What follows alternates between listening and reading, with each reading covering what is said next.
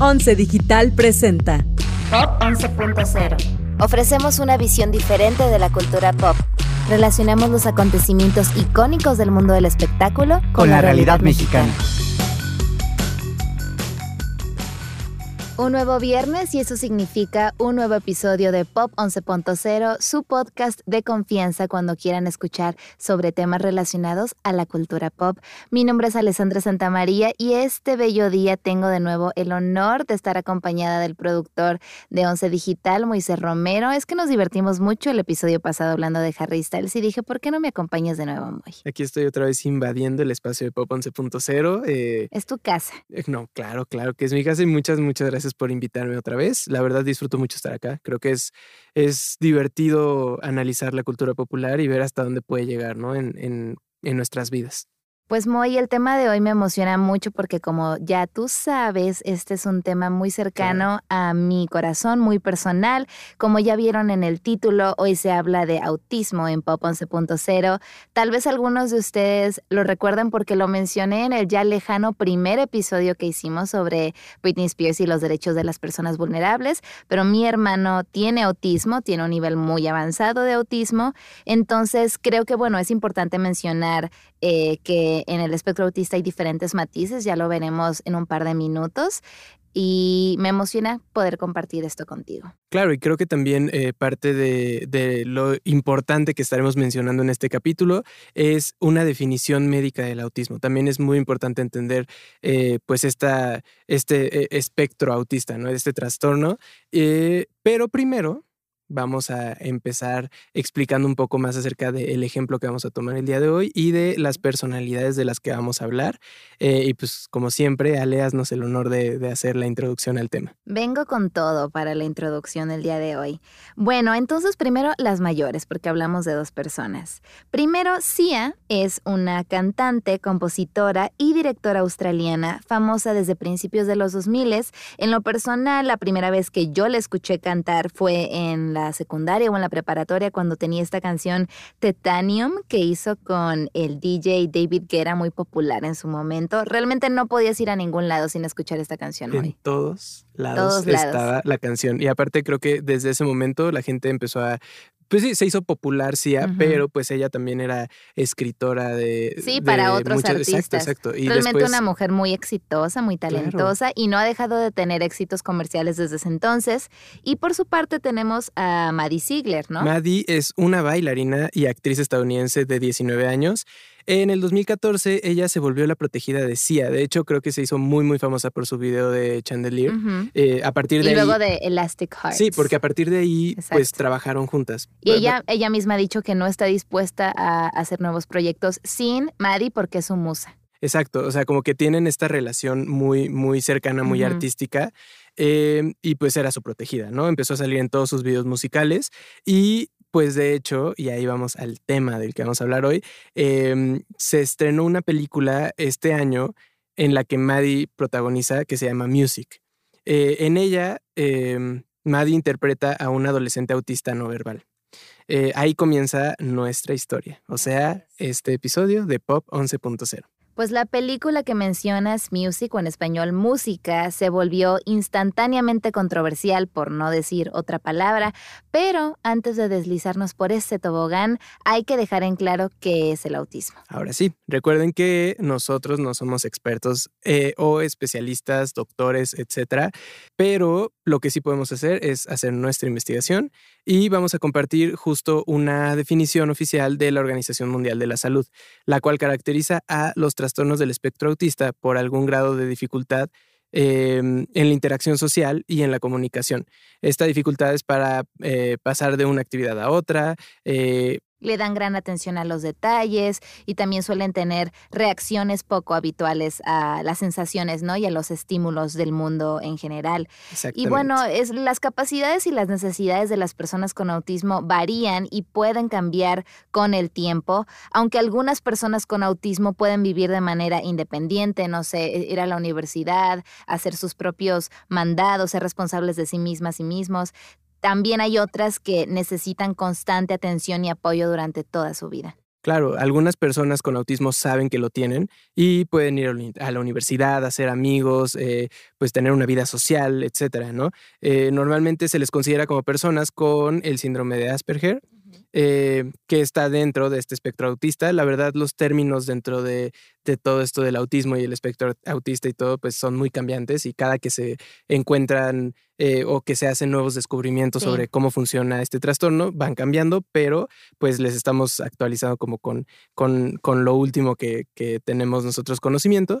Pero también hay personas que eh, tienen un nivel de autismo con el que nunca, bueno, más bien en, que, que, nunca hablan o que la manera en la que se expresa es que nunca hablan o dicen muy pocas palabras y a ellos se les considera como no verbales. Como les comenté al principio, mi hermano mayor tiene autismo y bueno, es difícil explicar detalladamente su comportamiento porque es muy peculiar, al menos que lo hayas visto en persona, pero debido a esta situación familiar tuve la oportunidad de crecer rodeada de otros niños y niñas con autismo eh, o incluso con otras condiciones como síndrome Down, con sordera y demás, y me quedó muy claro que el autismo se ve diferente dependiendo de la persona y que cambia su vida de manera distinta y también la vida de las personas que estamos en ese entorno.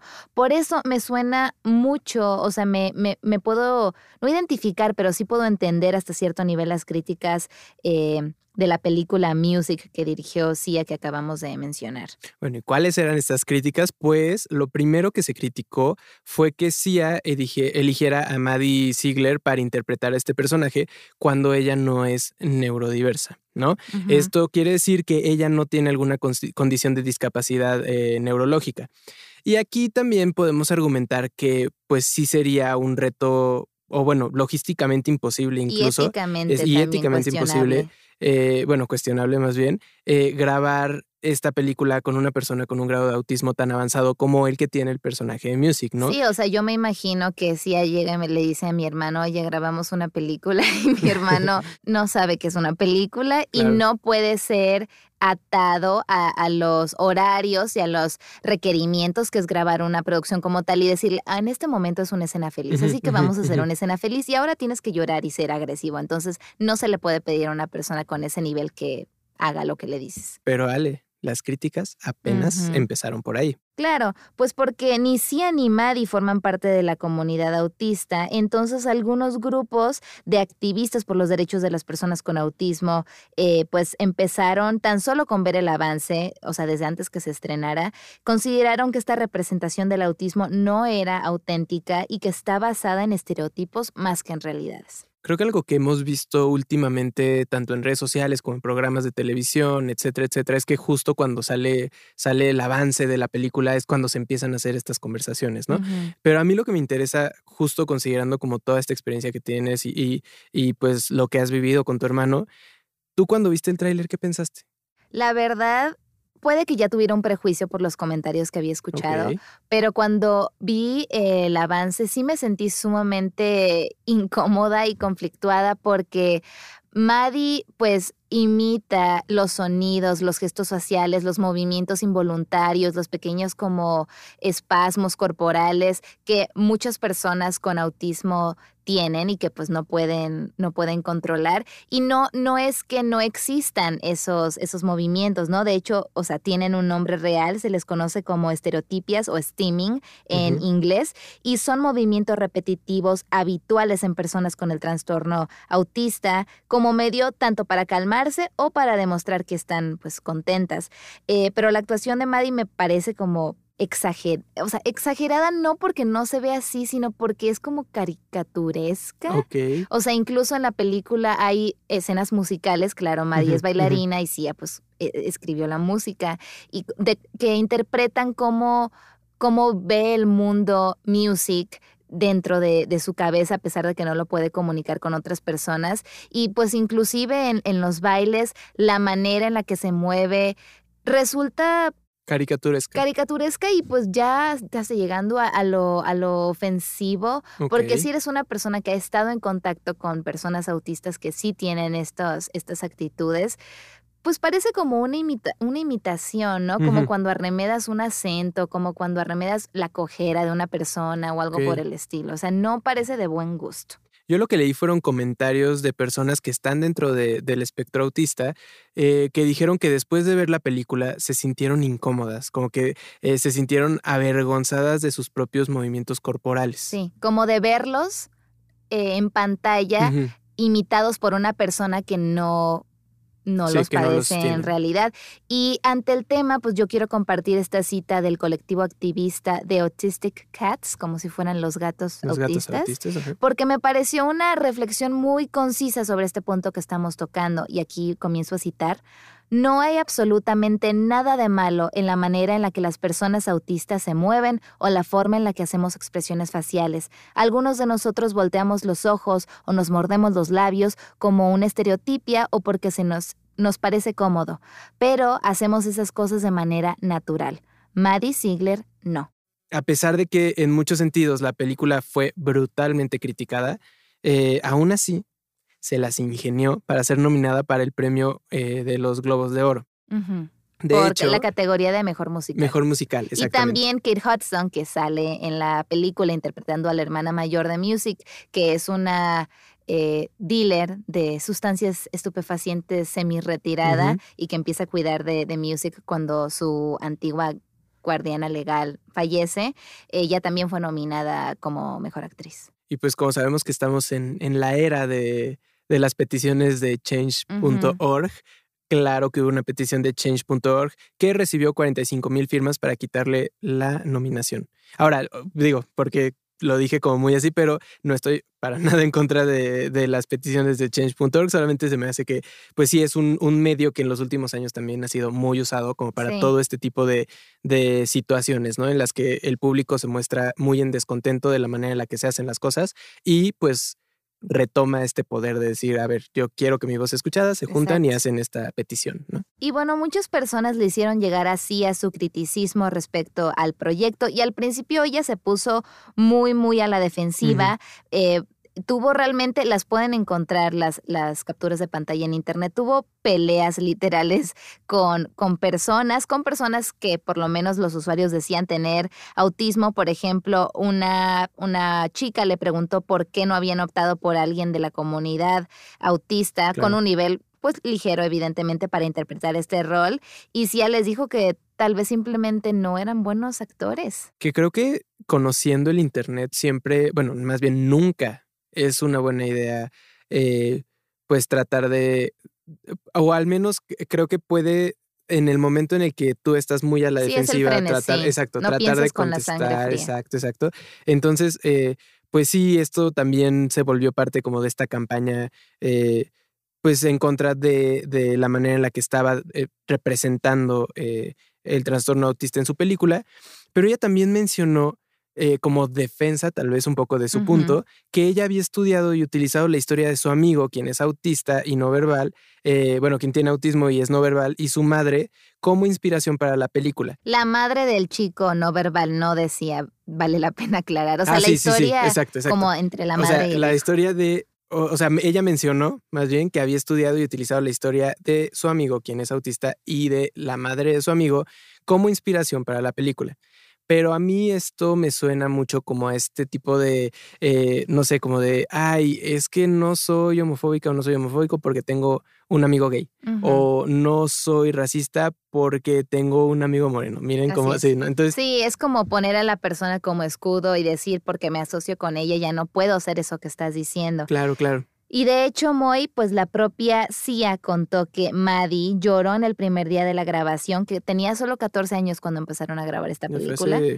Sí, fue hace varios añitos. Y, y, le dijo, no quiero que nadie piense que me estoy burlando de, de ellos o ellas. Y Cia le respondió que no lo permitiría. O sea, en plan, no, no voy a permitir que hagas una interpretación mala de, de, de esta condición, sino no voy a permitir que nadie te critique o se burle de este proyecto. Me explico, como en defensa de Maddie, no necesariamente del proyecto o de lo que están haciendo, que claro, Maddie era una niña, aquí no estamos criticándola a ella, eh, pero bueno, ya sabemos cómo, cómo termina eso, con un montón de artículos en medios importantes como Rolling Stone, Los Angeles Times y hasta un episodio dedicado en Pop 11.0. Pop 11.0.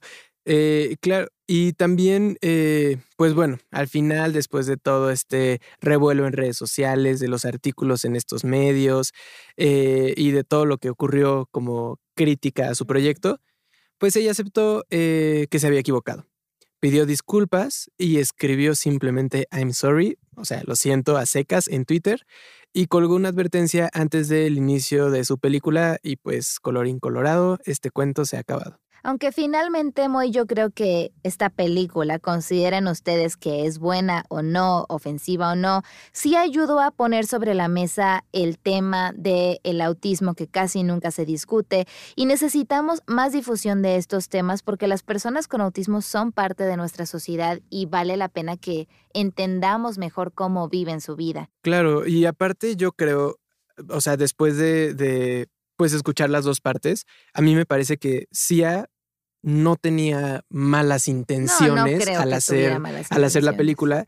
Y honestamente sí creo que lo que ella buscaba era esta, eh, hasta cierto punto, esta voz, ¿no? Para las personas autistas. Pero pues sí es muy importante entender que al momento de hacer una película y al momento de hacer una película siendo CIA y sabiendo hasta dónde va a llegar y el alcance que tiene tu nombre y el alcance que tiene el nombre de Maddie, tener esta responsabilidad de de tratar de informarte lo más que se pueda, de tratar de, de hacer las cosas bien, de acercarte a organizaciones, de acercarte a, activistas para que ellas, ellos, ellos te puedan dar, te puedan guiar y, y, puedan hacer que esta representación sea lo más, lo más responsable y lo más apegada a, lo que en verdad quieres decir, ¿no? Justamente porque, como comenté, no me parece que la actuación de Maddie no sea apegada a la realidad, solo que no es sensible. Sensible, esa es la palabra, claro, claro, claro. Aunque yo quiero aclarar que hay algunos puntos de la película que no se salen de la realidad. Tener autismo no siempre es fácil. Es cierto que en muchas ocasiones tienen dificultades para comunicar sus necesidades y sus sentimientos. Es cierto que pueden tener conductas difíciles de comprender o con las cuales convivir. Yo creo que el, punto positivo que podemos destacar en Music desde la opinión popular y también desde la mía es que muestra que las personas con autismo merecen ser amadas y vistas a su propia manera, aunque no tengan habilidades extraordinarias eh, como lo tienen, por ejemplo, los protagonistas de Rain Man o en la serie El Buen Doctor. Sí, claro, porque muchas veces en otras series en donde se presentan personajes dentro del espectro autista, justo como las que acabas de mencionar, se usa el autismo como este... Eh, Superpoder. exacto, es como de, ah, sí, es una persona que está dentro del espectro autista, pero que eso hace que sea súper inteligente y que tenga esta habilidad eh, extrahumana de análisis y de, y de, pues, resolver problemas. Y pues no, o sea, creo que también es, es necesario entender que más bien no es necesario tener estas habilidades como aparte de estar dentro del espectro autista para para exigir dignidad y para tener dignidad, aunque no la puedas exigir. Y lo vemos muy recientemente con los Juegos Paralímpicos, ¿no? Estos comentarios de querer es poder, el que persevera alcanza. Y pues nos hizo pensar que ponemos mucha presión a las personas con discapacidades para ser extraordinarias, por hacer más que el resto, por probar que a pesar de las dificultades pueden lograr cosas grandes. Y no nos cabe duda, que sí pueden lograr grandes cosas, ¿no? Y creo que el ejemplo perfecto es lo que acabamos de vivir hace, hace unas semanas, que son eh, pues los Juegos Paralímpicos, pero vuelvo a repetir, no debería de ser necesario esperar algo extraordinario, por así decirlo, para para humanizar a las personas con discapacidad. Ni ellas ni las personas sin discapacidad realmente están obligadas a hacer cosas increíbles para validar su existencia y su vida. No necesitan ser atletas paralímpicos, genios graduados de la universidad a los 13 años o políglotas para justificar su espacio en la sociedad. Porque muy no tienes idea de la cantidad de veces que alguien me ha preguntado si mi hermano es súper dotado cuando les digo que es autista y parecen hasta como decepcionados cuando les digo que no. Y, no lo digo en plan, ay, no, mi hermano, ¿cómo va a ser súper inteligente? Eh, pero me refiero a que, o sea, es, es un chico con un grado alto de autismo y es amado sin tener hobbies, sin tener pasiones o habilidades especiales o, premios o títulos universitarios y con ser el mismo es suficiente para él. Entonces, ¿por qué no sería suficiente para su familia? Claro, y creo que eh, pues eso es al final lo importante de, la representación, ¿no? Eh, como lo mencionaste, al final la película buena o mala o como la haya considerado el público, puso este tema eh, en, en, la opinión pública, volvió a darle, muchos medios le dieron eh, espacios a organizaciones que ven el tema del trastorno del espectro autista, a voces de activistas, a voces de personas que hablan del tema. Y creo que eso siempre es como lo que más se puede rescatar de este tipo de situaciones, ¿no? Eh, bueno, ahora también queremos hablar un poco de de algunos puntos más serios sobre el trastorno del espectro autista. Eh, vamos a meter algunas cifras. Traje aquí mis, mis acordeones para, para que no se me olvide. Eh, estas son cifras de la organización Iluminemos de Azul, que estiman que en el mundo uno de cada 115 niños tiene autismo y cada año, según esta organización, se, diagnostican más casos con esta condición eh, que menores con VIH, cáncer y diabetes juntos.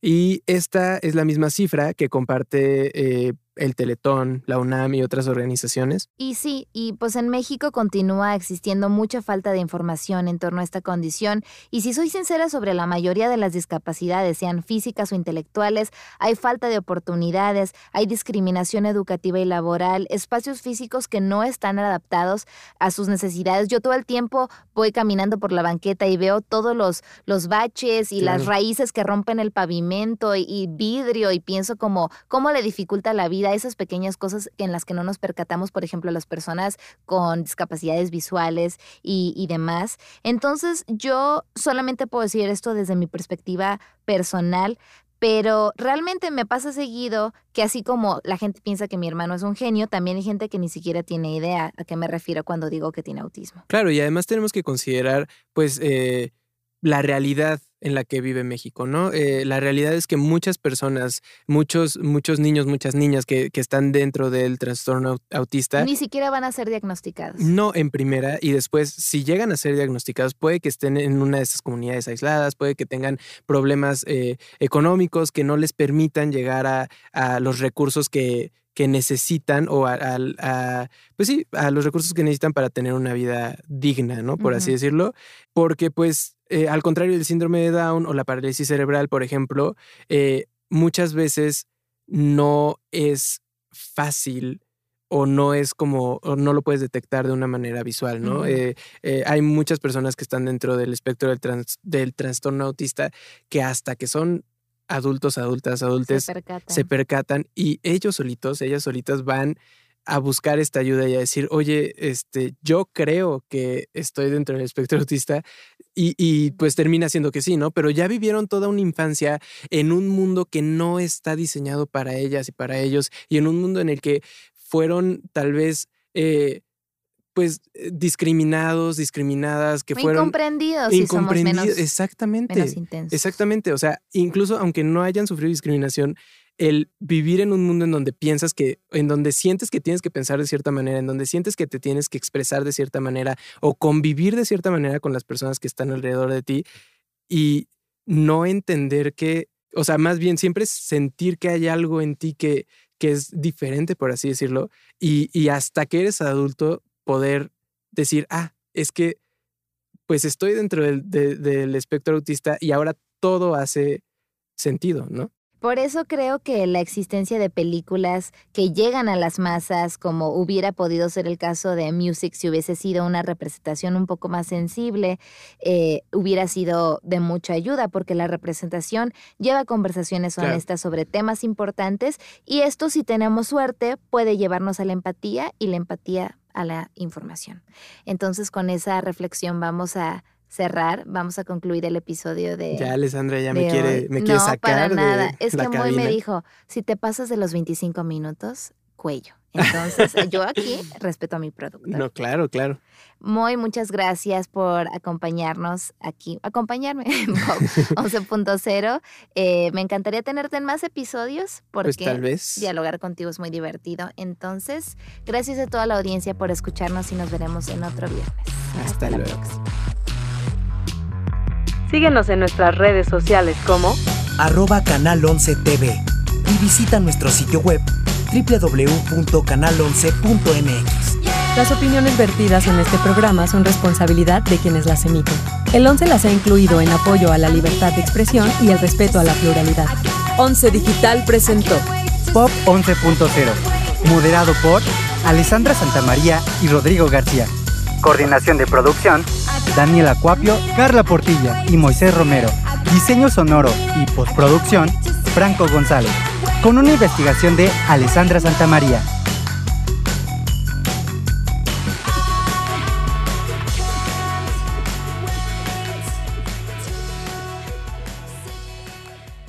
Once Digital va contigo.